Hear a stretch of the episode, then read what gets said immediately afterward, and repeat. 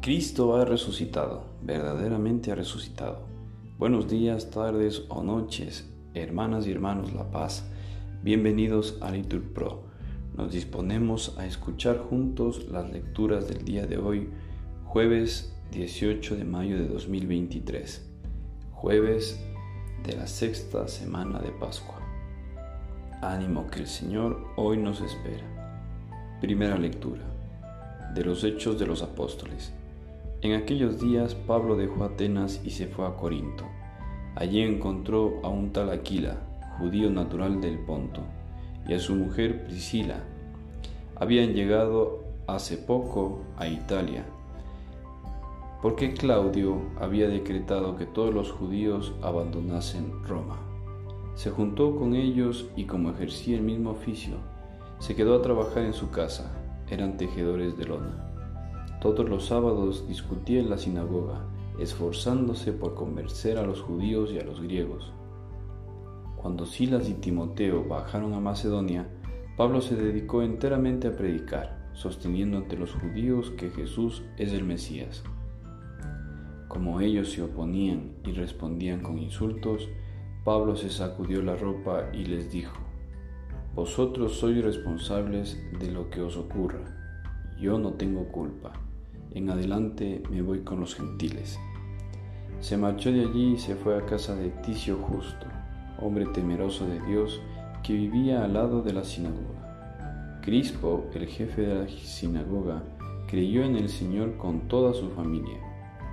También otros muchos corintos que escuchaban, creían y se bautizaban. Palabra de Dios. Al salmo respondemos, el Señor revela a las naciones su victoria. Cantad al Señor un cántico nuevo, porque ha hecho maravillas.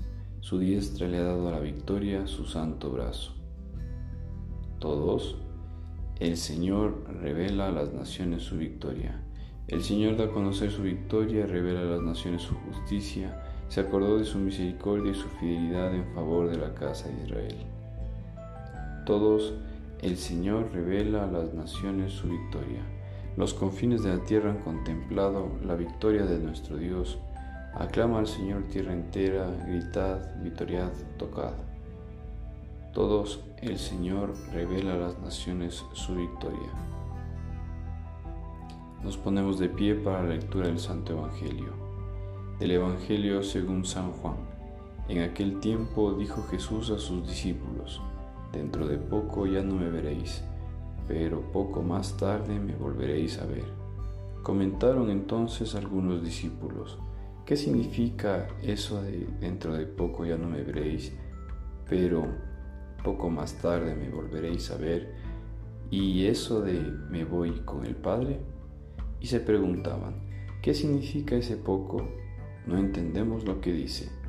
Comprendió Jesús que querían preguntarle y les dijo, Estáis discutiendo de eso que os he dicho, dentro de poco ya no me veréis, pero poco más tarde me volveréis a ver.